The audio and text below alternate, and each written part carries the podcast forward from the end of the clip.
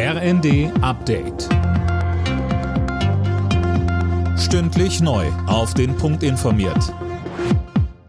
Ich bin Gisa Weber. In Bus und Bahn kann die Maske ab morgen wegbleiben. Im Auto sieht das ab heute anders aus.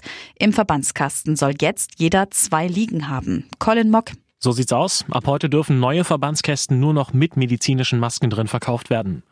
Es müssen jetzt aber nicht alle losrennen und sich einen neuen kaufen. Der ADAC sagt, wer einen hat, der nach den alten Normen gültig und noch nicht abgelaufen ist, der kann den auch erstmal einfach im Auto lassen. Auch nachrüsten sozusagen und selbst Masken reinlegen muss man laut dem ADAC nicht. Wenn es dann aber soweit ist und man einen neuen kauft, dann muss man ab heute darauf achten, dass welche drin sind. Ansonsten droht ein kleines Bußgeld. Während in den anderen Bundesländern die Abgabefrist für die Grundsteuererklärung abgelaufen ist, gibt Bayern Immobilienbesitzern jetzt noch länger Zeit. Landesfinanzminister Füracker sagte, Bayern will noch einmal für Entlastung sorgen. Wir möchten die Frist noch einmal verlängern in Bayern und geben noch einmal drei Monate Zeit, damit wirklich ordnungsgemäß auch insbesondere steuerberatende Berufe die Menge an Arbeit, die anfällt, auch gut erledigen kann.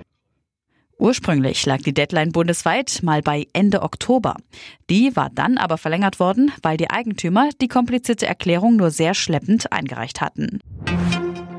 Wer so etwas wie 123456 immer noch als Passwort nutzt, sollte den Ändere dein Passworttag heute vielleicht zum Anlass nehmen, sich ein neues auszudenken.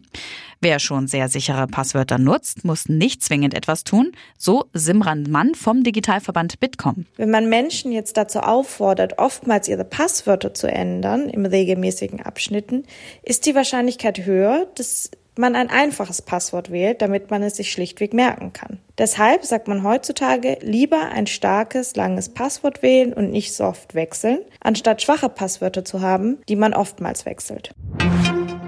Der erste FC Union Berlin steht im Viertelfinale des DFB-Pokals. Die Mannschaft setzte sich am Abend 2 zu 1 gegen den VfL Wolfsburg durch.